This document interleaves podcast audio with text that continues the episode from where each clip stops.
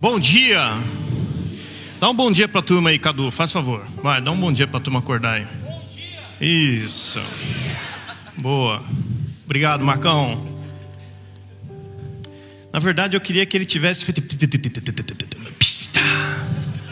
Mas, mas você foi mais inteligente do que eu imaginei. É. Ficou mais legal assim, né? É isso aí. Bom dia, igreja. Que Deus abençoe a cada um de vocês. Graça e paz do nosso Senhor Jesus Cristo. Estamos em abril. Abril é o mês da Páscoa. É o mês em que nós olhamos para o nosso calendário e dedicamos o mês inteiro para lembrar o que significa de verdade o sacrifício do Senhor Jesus Cristo. Esse combustível da igreja. Sem esse sacrifício nós não somos nada. Sem esse sacrifício nós não valemos de nada. E tem sido muito é, inspirador, né? Gosto quando o pastor Lisânias ele traz isso assim, ele fala, me inspira, né? E eu acho que ele se inspira mais até do que eu. Eu às vezes eu fico olhando para algumas coisas e falo, cara, será que tem jeito isso, cara? Mas ele consegue enxergar a inspiração, né? E, e eu tenho visto a nova geração.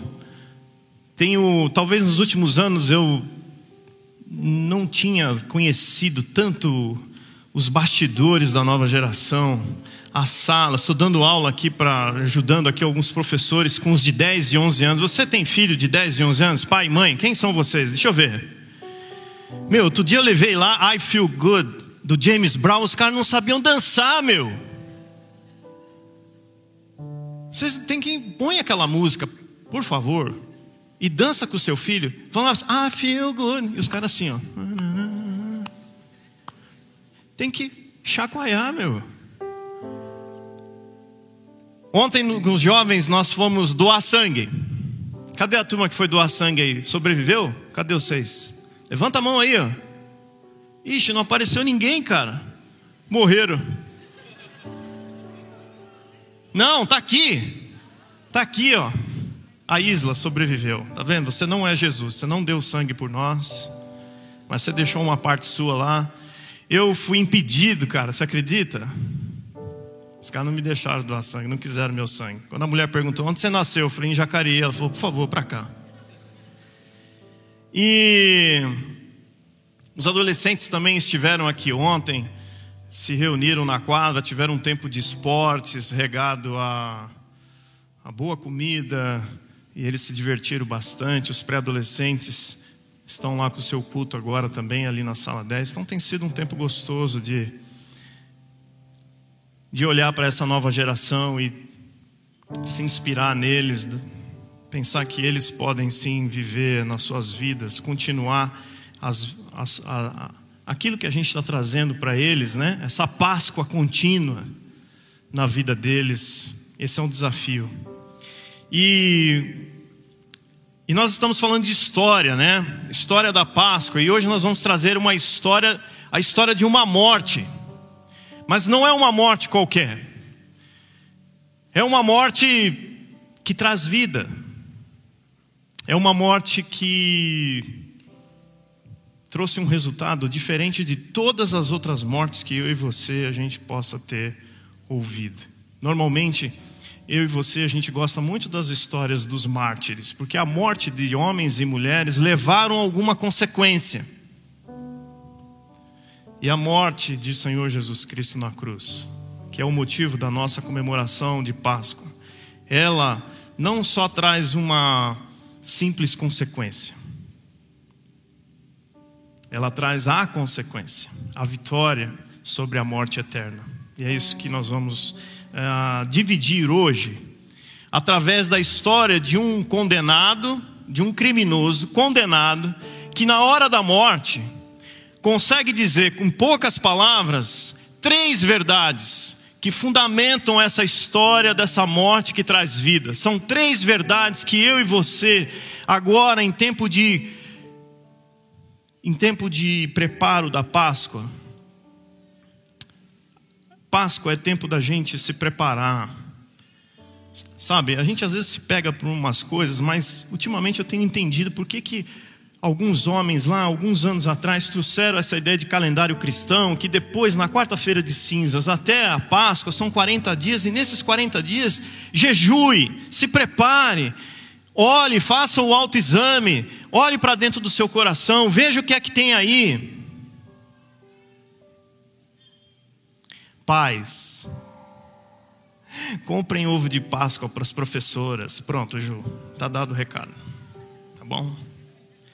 Se você tem filho na escola, filha, meu, leva um ovo de Páscoa professora. Minha esposa mandou dar esse recado. E pais que são maridos de professoras, ou vice-versa, esposas que são de professores, se prepare, porque aí vem. Vai comer bastante chocolate. Mas abra comigo Lucas capítulo 23. Porque nós vamos, ainda tem 15 dias, até o dia 17, que é o domingo de Páscoa. Lembre-se que no dia 15, que é uma sexta-feira, feriado, você está convidado, você que ainda não sabe para onde você vai, aqui eu vou dizer para você para onde você vai. Você vai vir para cá. Você vai vir para cá. 10 horas da manhã. Você vai começar a sua sexta-feira aqui com a gente. E nós vamos trazer um culto a Deus na sexta-feira. Lembrando que foi na sexta que o Senhor Jesus foi entregue naquela cruz por mim e por você. E nós vamos ver aqui um criminoso, um cara pagando o seu pecado, dizendo isso para a gente. Essa é uma das verdades. Leia comigo a partir do versículo 33, do capítulo 23 de Lucas. Diz assim: Quando chegaram ao lugar chamado Caveira, o pregaram na cruz. Os criminosos também foram crucificados, um à direita e o outro à esquerda.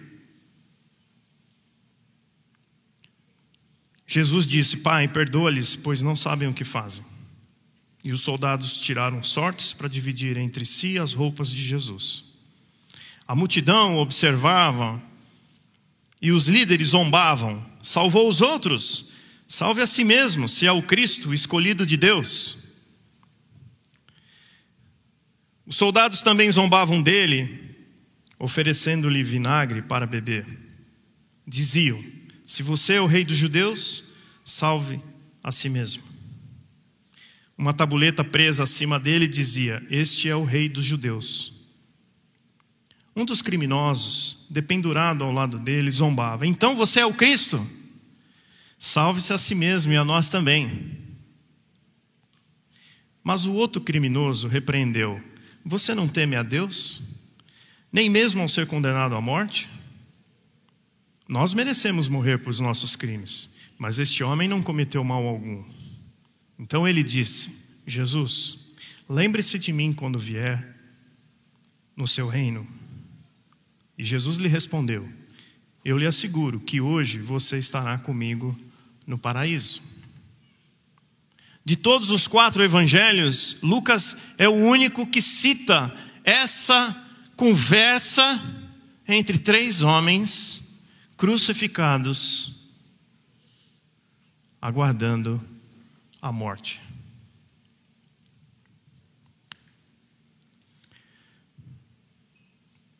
Nós temos aqui um criminoso que é chamado na literatura apócrifa aquela que a igreja ao longo dos anos não considerou como escritura sagrada,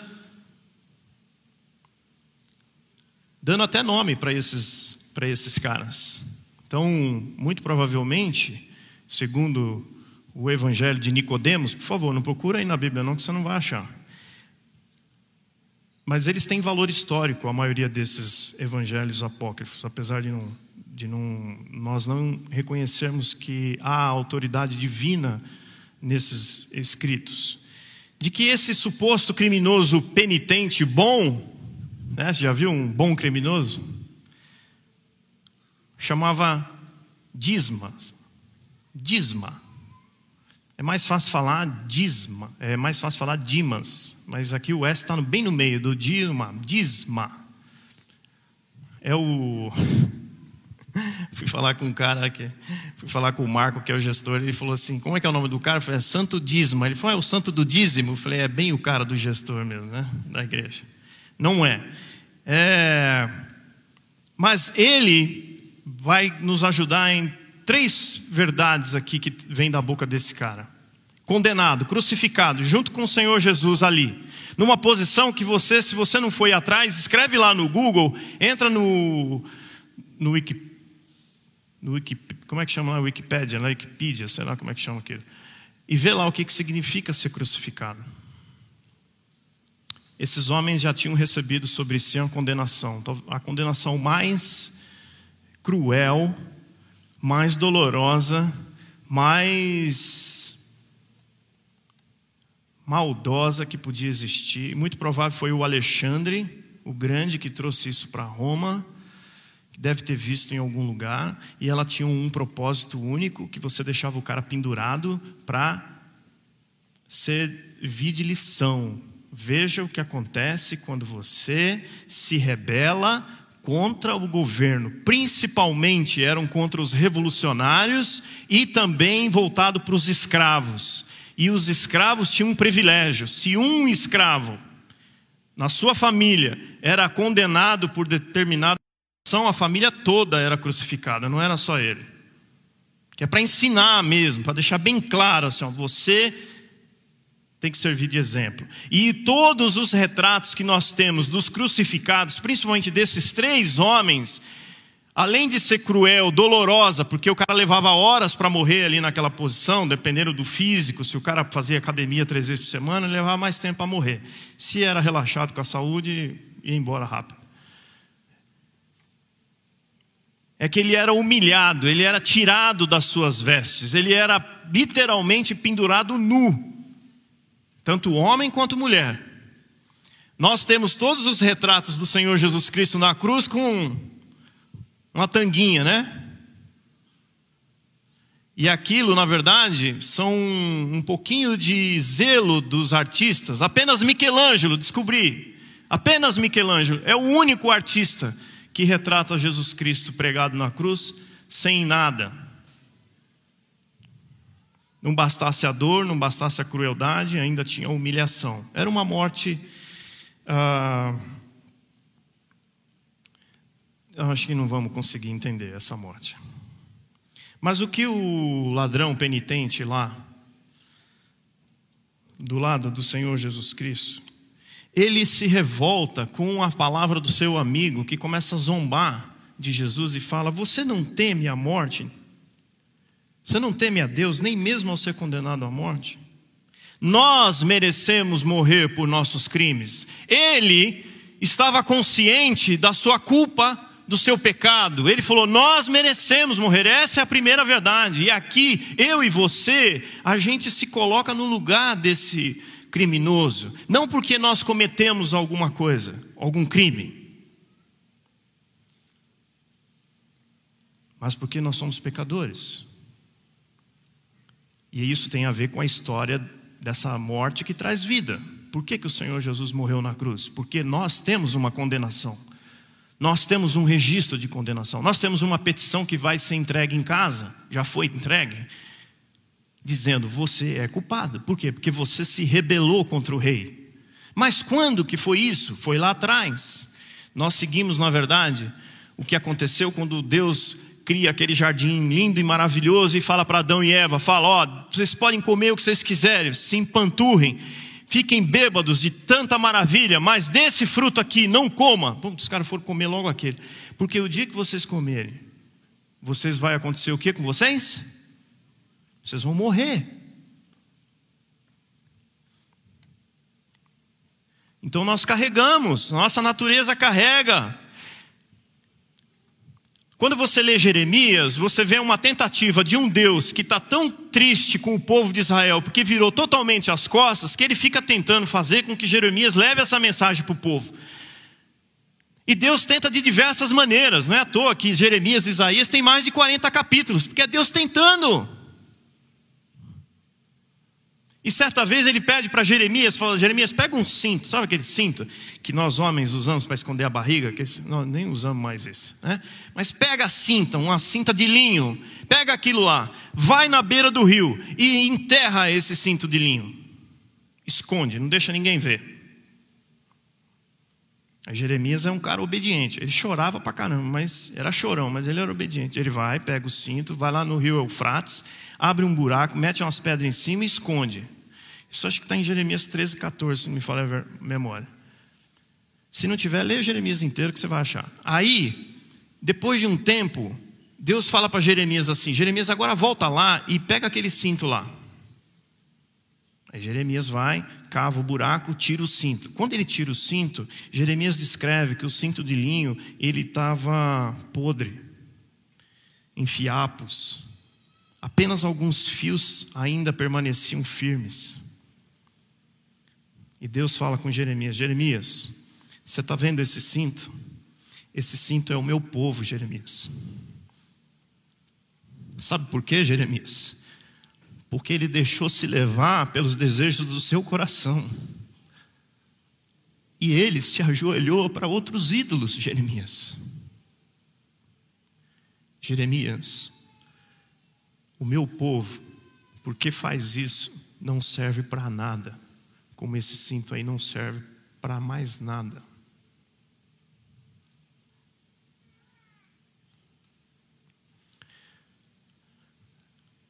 Nós merecemos morrer por nossos crimes, nós merecemos morrer por conta do nosso pecado. Estamos vivendo talvez uma das épocas em que mais a palavra pecado não agride mais a gente.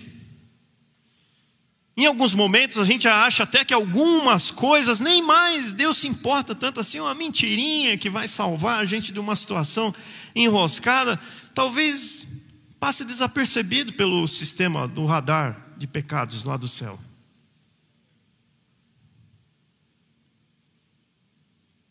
Pecados que eu e você a gente enxerga, nós ao mesmo tempo que a gente acha que o radar lá do céu não vai captar esses tipos de pecado, o nosso radar do pecado do irmão está cada vez mais afiado, porque nós somos mais capazes de ver o que é que o nosso irmão está fazendo de errado e declarar justiça sobre ele do que olhar para nós. Por isso que esse tempo aqui agora, nós não estamos pedindo para você fazer jejum, convidando você para fazer jejum, para que você seja um cara mais feliz, uma mulher mais vistosa. Não, não é para isso, é para você olhar para o seu interior e o Espírito revelar como é sujo o seu coração, como você é um verdadeiro miserável e merece a morte.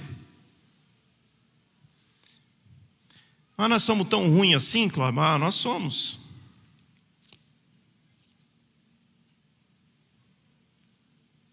Se você abrir Romanos capítulo 3, você vai encontrar lá uma descrição que, na verdade, é de Salmos, número 14, e um trecho também do Salmo de 53, que começa assim, versículo 10 do capítulo 3 de Romanos, dizendo: Ninguém é justo, nenhum sequer. Ninguém é sábio, ninguém busca Deus. Ele não está falando dele, ele não está falando de alguém, ele está falando de todos nós. Ele está falando do ser humano, o ser humano que disse para Deus: Eu entendi que eu não posso comer isso aqui, mas eu vou depois lá. Todos se desviaram, todos se tornaram inúteis, ninguém faz o bem, nenhum sequer. Sua conversa repulsiva, com o odor de um túmulo aberto. Sua língua é cheia de mentiras, veneno de serpentes goteja dos seus lábios, sua boca é cheia de maldição e amargura. Apressam-se a cometer homicídio. Por onde passam, deixam destruição e sofrimento. Olha o que nós estamos vendo ao nosso redor. Não é nenhum espírito maligno, é o humano, o ser humano. Não sabem onde encontrar paz não tem o menor temor de Deus. Exatamente a pergunta que o criminoso faz para o outro: Você não teme a Deus? Não, porque nossa condição inclina para esse lado aqui, de não temer a Deus. Isso significa que é possível ter uma religião, é possível ser um, um cara que. Um, um Corolla. Corolla é carro, é Carola. É cara que vem na igreja, né, que se dedica, que participa de ministério, que é voluntário, que não sei o quê, mas não tem entendido ainda que você merece a morte eterna. É impressionante, não é de surpreender que pode ser que alguns de nós, eu acho que a maioria de nós, já chegou algum dia, aquela semana que tudo deu certo, sabe? Aquela semana, de vez em quando a gente recebe uma graça assim, e vem uma semana que tudo dá certo, o chefe dá bom elogio, a mãe não pega no pé, ou a gente consegue um, um emprego, a gente acha 50 reais no chão, 50 é pouco, a gente acha 100 reais no chão, é... a gente encontra uma linda mulher, a gente encontra um lindo cavaleiro no cavalo branco. E é capaz de, no final do dia, daquela semana, a gente ir para a cama e dizer assim: Cara, você acredita que essa semana eu consegui, eu nem pequei? Eu estou bom, cara. Olha, Deus, obrigado. Eu só tenho que agradecer.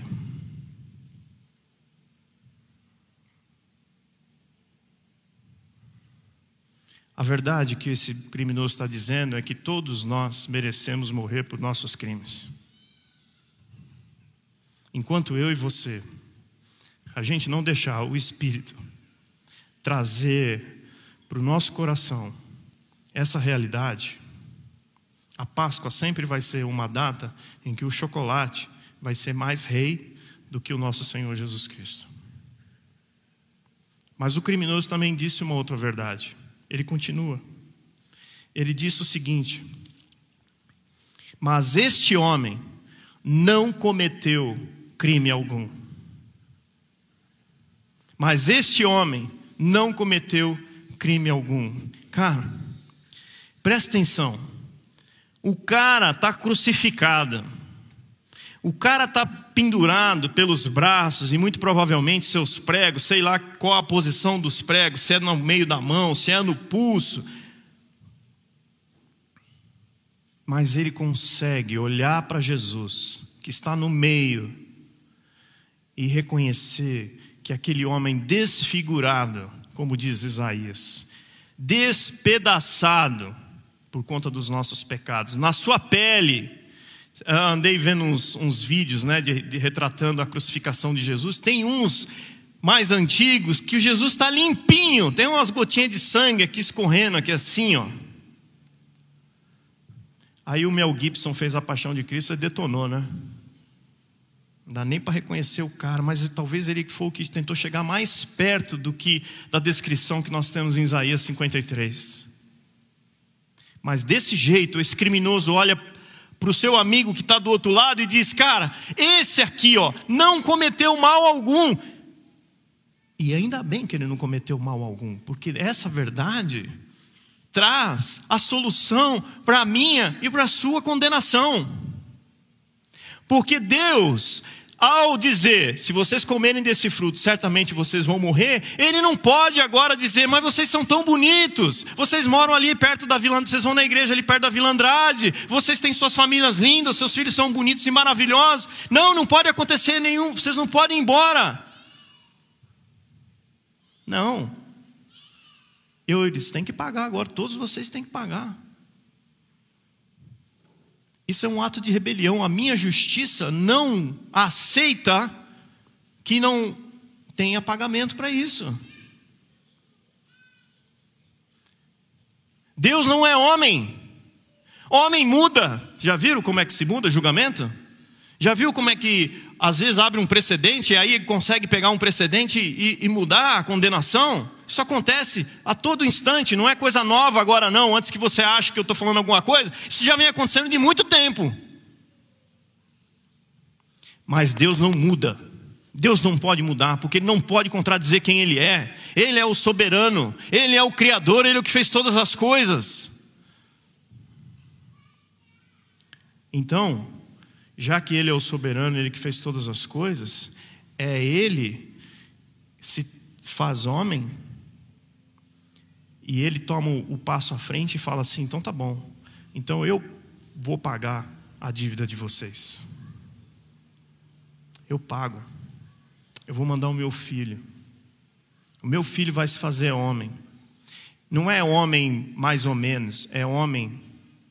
É homem. Fui perguntado agora ali no meio, né? A gente está ensinando também a Páscoa para as crianças. E um professor virou para mim e falou assim: Jesus, quando chora com Lázaro, na morte de Lázaro, ele chorou por quê? Porque Lázaro era muito amigo dele? É porque não deu tempo de chegar?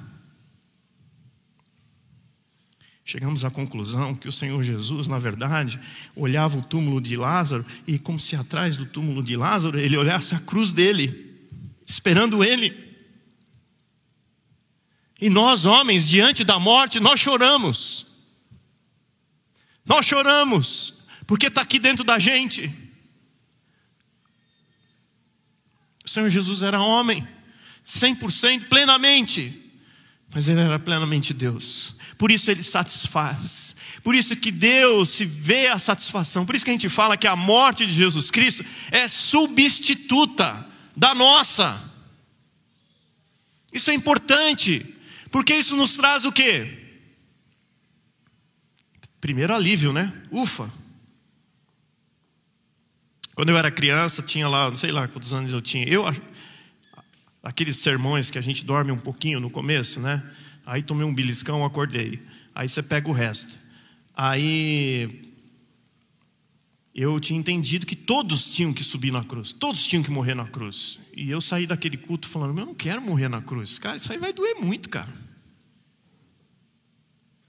Que alívio, que alívio não precisar passar por isso.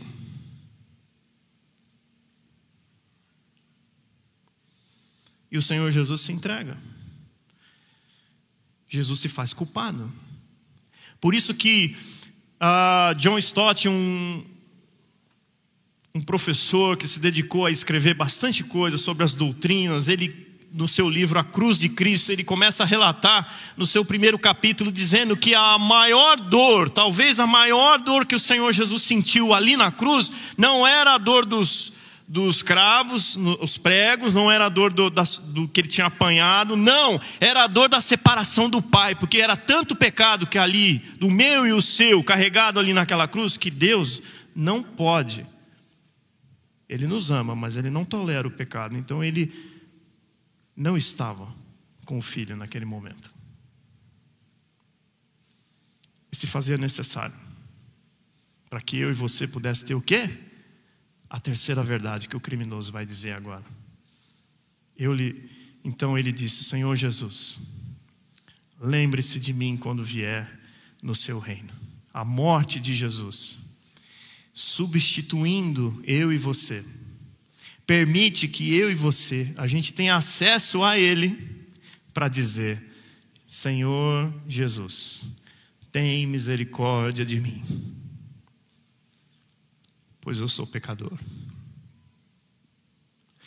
Essa palavra desse criminoso, na verdade, tem a ver com essa consciência de quem ele era. Eu sou pecador e eu mereço a culpa, não só do crime que ele cometeu, que a Bíblia não conta qual era, mas ele entendeu que aquele cara que estava do lado era filho de Deus, encarnado, mas que podia salvá-lo. Então ele clama por misericórdia ele fala assim. É lógico que não estamos aqui dizendo que ele tinha entendido dessa maneira. Talvez era até um, um último tentativa de se salvar. Vai que você realmente é o Cristo e você consegue livrar a gente, não aqui agora, mas depois, não sei. Mas a questão é que a oração dele traz um, um, aspecto interessante. Ele traz aqui a palavra reino. Jesus, lembre-se de mim quando você vier no seu reino. Jesus, quando ensina a orar, fala o quê? Venha o seu reino. Então me parece que quando eu e você, a gente é tomado pelo Espírito, e o Espírito nos leva ao arrependimento e à confissão dos nossos, dessa nossa condição de pecador, é que quando a gente se aproxima de Jesus e consegue falar: Senhor Jesus, tenha misericórdia de mim, pois eu não passo de um pecador. Foi isso que o Senhor, é essa história de uma morte que traz vida, porque quando eu e você Em algum momento nas nossas vidas, alguns de vocês, e outros ainda não, nós nos inclinamos para o Senhor Jesus, motivados por alguma situação, por alguma questão, por algum dilema, por alguma dívida, e que a gente é tomado de profunda consciência de que nós somos pecadores, de que nós avançamos, passamos o cercadinho da planta que não podia comer, de que nós temos essa inclinação do nosso coração de fazer só aquilo que a gente quer fazer, e que a gente acha que essa inclinação vai ser boa para a gente, de que a gente quer as coisas boas desse mundo para a gente, e que a gente adora outros ídolos porque eles parecem entregar o que Deus não entrega.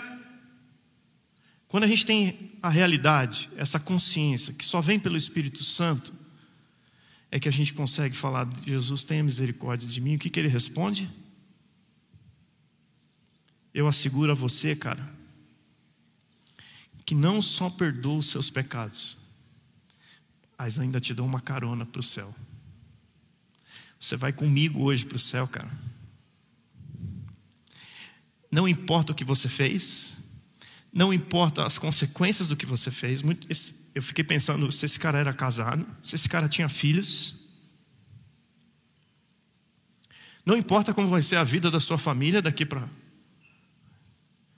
Importa que a culpa agora não é mais sua. A culpa é minha agora. E por isso você vai poder estar comigo na vida eterna. Essa é uma história de vida. Essa é uma história de morte que traz vida. Essa é uma história, é um obituário que promove vida e que leva. Por isso, por isso que a gente tem convidado a igreja a participar dessas campanhas de jejum, de oração. Não é porque você vai sair de lá um crente mais abençoado. Não. Que as coisas vão cair da. Não. É que é para a gente encontrar com a nossa condição, é para a gente poder encontrar com esse Jesus que substitui a nossa vida na cruz, é para a gente poder ir para Ele e dizer: Tem misericórdia de mim, Jesus, porque eu sou pecador. Quando Jesus conta essa história de um cobrador de impostos que faz essa oração, o Senhor Jesus diz que ele é justificado diante de Deus, e não o fariseu que ficou batendo lá no peito dizendo: Eu dou dízimo. Eu faço, eu trabalho no ministério, eu sou voluntário. Não é essa consciência que nos move depois para essas coisas. Né? Elas existem, mas essa consciência de que nós necessitamos das misericórdias, que nós necessitamos é dessa graça, que não é porque você é mais legal, se você é rico, se você é pobre, se você está sofrendo até hoje, não. É por isso que nós tomamos a ceia. Você já pegou o seu, seu kit? Quem não recebeu? Levanta a mão, fica com a mão para cima aí. É por isso que nós tomamos a ceia todo primeiro domingo do mês. Porque essas três verdades desse criminoso que ele diz aqui, nesse, nessas poucas palavras, ali no momento de morte, que está confrontada com a morte, a verdade é o significado desse momento que nós fazemos como igreja. Em que nós reconhecemos quem nós somos de verdade. De que nós somos culpados, mas que o Senhor Jesus toma sobre si a nossa culpa. E isso não nos libera. Isso não nos libera para fazer o que a gente quer. Porque o ensino de Jeremias ele ainda é muito válido. Se a gente vive uma vida aqui, onde a gente só se inclina ao nosso desejo do nosso coração, se a gente vive uma vida que só se inclina aos outros ídolos, o cinto não serve para nada. E uma, a maior satisfação que a igreja do Senhor Jesus Cristo, local aqui e universal ao longo desse planeta, pode ter é viver uma vida que leva a Cristo para os outros. É levar através das nossas vidas essa salvação, essa mensagem que é de alívio, não é de prosperidade, não é de alegria constante, não, é de alívio, é de vida, é de paz.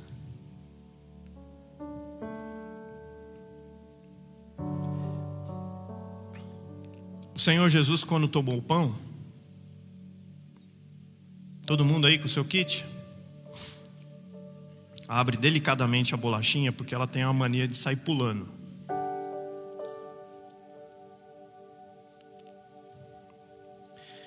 Esse pequeno fragmento representa o corpo do Senhor Jesus Cristo, que foi dado na cruz no meu e no seu lugar. Esse fragmento de pão representa eu e você, o nosso corpo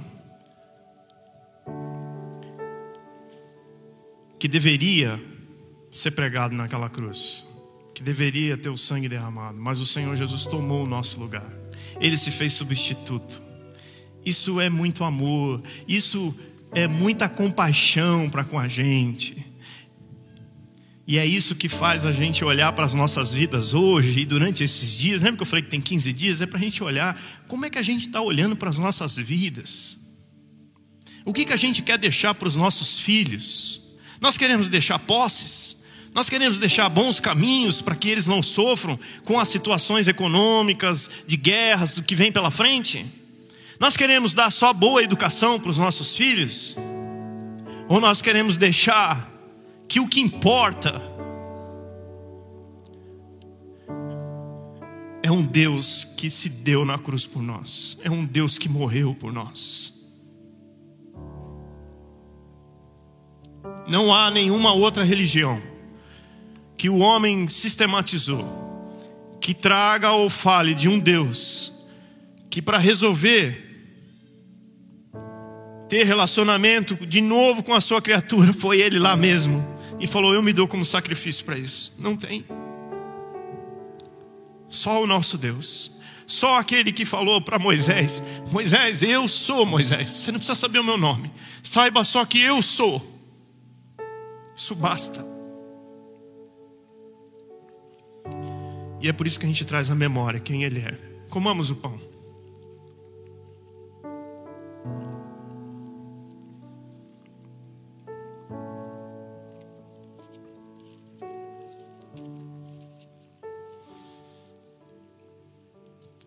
Então Jesus disse novamente: eu lhes digo a verdade: se vocês não comerem a carne do filho do homem e não beberem o seu sangue, não terão a vida em si mesmos. Mas quem come a minha carne e bebe meu sangue terá a vida eterna. E eu o ressuscitarei no último dia, pois a minha carne é verdadeira comida e o meu sangue é verdadeira bebida. Quem come minha carne e bebe meu sangue permanece em mim e eu nele. Eu vivo por causa do Pai que vive e me enviou. Da mesma forma, quem se alimenta de mim viverá por minha causa. Jesus foi na frente e nos deu o exemplo. Quando nós lembramos, abrimos o suco aqui e lembramos que ele representa o sangue de Jesus, nós deveríamos olhar para as nossas vidas e ver se essa frase aqui ela é possível sair da nossa boca. Eu vivo por causa do Pai, que vive e me enviou. Da mesma forma, quem olhar para a minha vida e da minha família, de tudo que eu faço, por todos os caminhos que eu ando, vão perceber a glória de Deus, vão ser movidos para conhecer esse Jesus. Pensou? porque é esse sangue que nos purifica, que nos faz Deus olhar para nós e dizer assim: Você é meu amado, você é meu filho amado, eu tenho prazer por você que você não tem ideia. Todos nós somos filhos preferidos de Deus. Já parou para pensar isso? Eu brinco lá em casa, né? Os irmãos falam assim: ah, vocês têm o fulano preferido. Aí a gente falou: então todo mundo agora é preferido. Você é preferido e você é preferido da gente pegar no pé. Pronto, todo mundo é preferido. Nós somos preferidos por Deus. Prova disso é o sangue de Jesus. Tomamos o sangue do Senhor Jesus.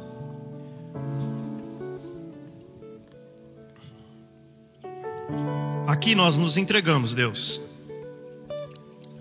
Aqui nós reconhecemos o nosso pecado, a nossa natureza que, que se inclina, se ajoelha diante de outros deuses ao nosso coração Somos merecedores, Pai. Somos merecedores da morte. Mas agradecemos o seu imenso amor por ter substituído o nosso lugar por Jesus, o pleno Deus, pleno homem que se deu por mim, para que a gente pudesse conversar com o Senhor, para que a gente pudesse estar aqui hoje nessa manhã. Nossa oração é que o Senhor tenha misericórdia de nós. Que o Senhor tenha misericórdia de nós, porque nós somos pecadores. É assim que nós oramos. Amém.